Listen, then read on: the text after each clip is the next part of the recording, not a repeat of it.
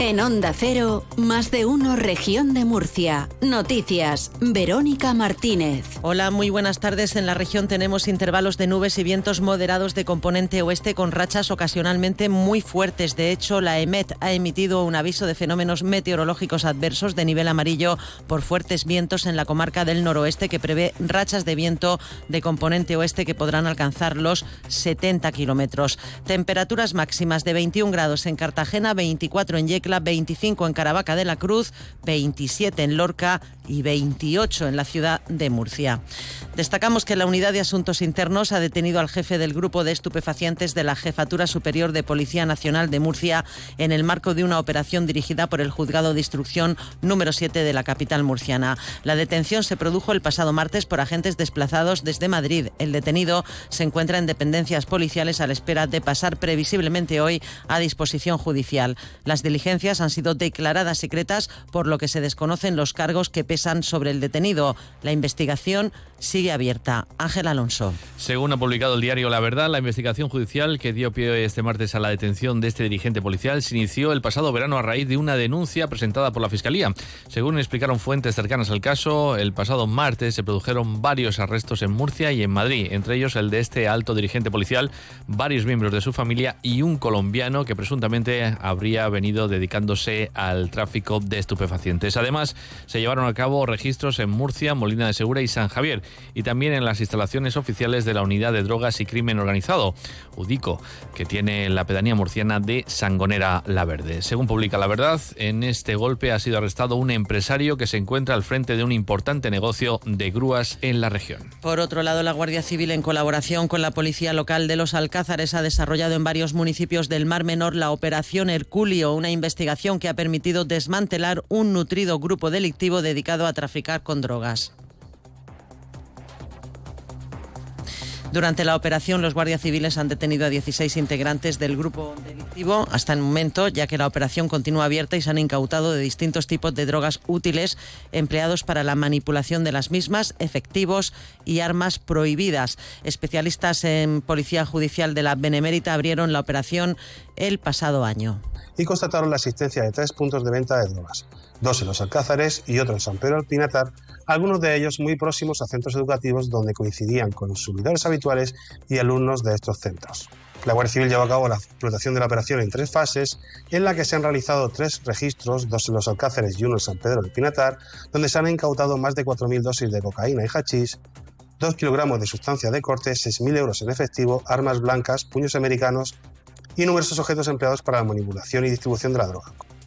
Son las 13 horas y 53 minutos. Los pediatras han alertado en Cartagena del aumento de hasta un 30% en la mortalidad infantil y la necesidad de tomar decisiones estratégicas en políticas sanitarias para frenarlo.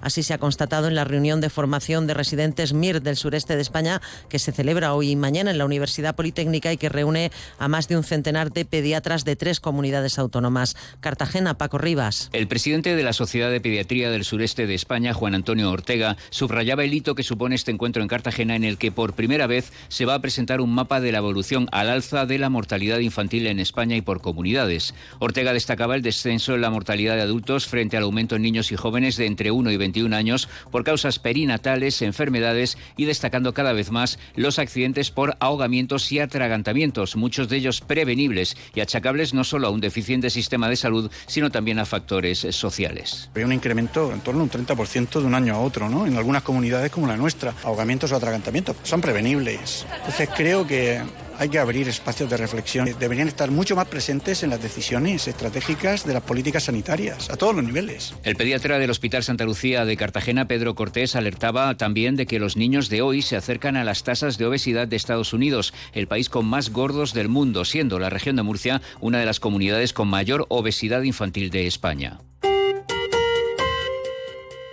El 112 cumple 25 años al servicio de todas las personas de la región de Murcia. Hoy, como el primer día, tu protección es nuestra prioridad. Trabajamos para ti. Sin seguridad no existe libertad.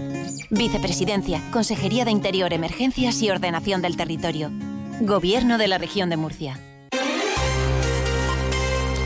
Tras las movilizaciones de los agricultores ayer en la región, el presidente de la comunidad, Fernando López Miras, ha vuelto a trasladar su apoyo a sus reivindicaciones y ha pedido al Gobierno de España que sea firme ante la Unión Europea para conseguir que se cambie la legislación que tanto está perjudicando al sector. En declaraciones a Radio Nacional, López Miras ha señalado que la comunidad de Murcia está trabajando dentro de sus competencias para ayudar al sector agrario y tiende la mano al ministro Planas, pero le pide que actúe.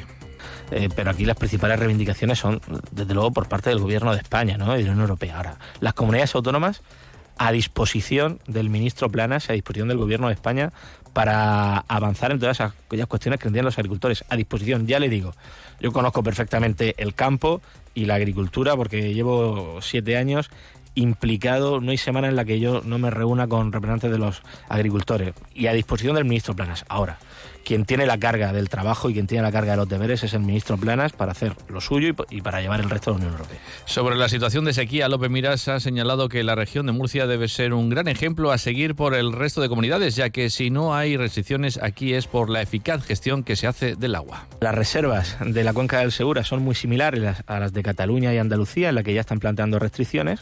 Al contrario que estas dos comunidades autónomas, en la región de Murcia no tenemos previsto aplicar ninguna restricción durante el año hidrológico. Yo creo que ahora, en momentos de escasez, en momentos de sequía, en momentos de dificultad, la región de Murcia es el gran ejemplo de cómo se gestiona el agua y de cómo los trasvases son no solo solidaridad, sino que son un recurso necesario en España. Por cierto, el Gobierno regional acude al Tribunal Supremo para recurrir la ley que regula los nuevos caudales ecológicos del Tajo, que supone una posible reducción de hasta 100 hectómetros cúbicos al año del trasvase Tajo Segura y eso traerá unas pérdidas de unos 300 millones de euros y la destrucción de unos 6.000 puestos de trabajo. El asunto se ha llevado al Consejo de Gobierno, que ha autorizado la presentación de la demanda ante el Alto Tribunal. Para el portavoz del Ejecutivo Regional, Marcos Ortuño, el decreto ley aprobado por el Gobierno de Pedro Sánchez es inconstitucional, arbitrario y no tiene en cuenta elementos clave en esta gestión del agua. En definitiva, estamos ante un Real Decreto que contraviene la Constitución, que ignora la coordinación hidrológica, que es arbitrario y que tiene un impacto social, económico y medioambiental muy negativo para la región. Quisiera destacar que la extensa demanda que hemos presentado va acompañada de 15 informes técnicos que respaldan todos y cada uno de los argumentos de nuestra impugnación. Más cosas, las mujeres de la región de Murcia cobran casi 5.000 euros menos que los hombres y casi 3.000 euros menos que el resto de trabajadoras del país. De este modo, la brecha salarial se sitúa en el 21,3%, tres puntos por encima de la media nacional. En concreto, somos la tercera comunidad con la brecha más alta del país. Datos del Instituto Nacional de Estadística recogidos por el sindicato UGT coincidiendo con la conmemoración del Día por la Igualdad Salarial.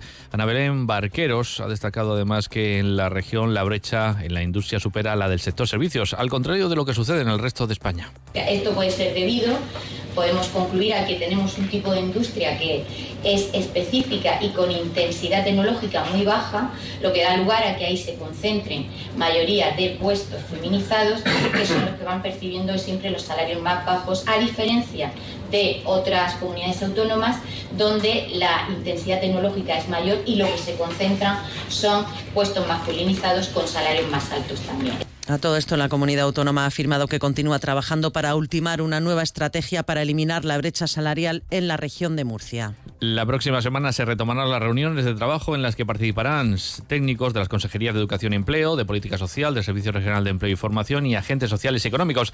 El documento incluirá un análisis de la situación actual y de los motivos que propician que siga existiendo brecha salarial y se desarrollarán acciones informativas para concienciar sobre esta realidad en la región, según ha explicado el director general de Trabajo, Juan Marín.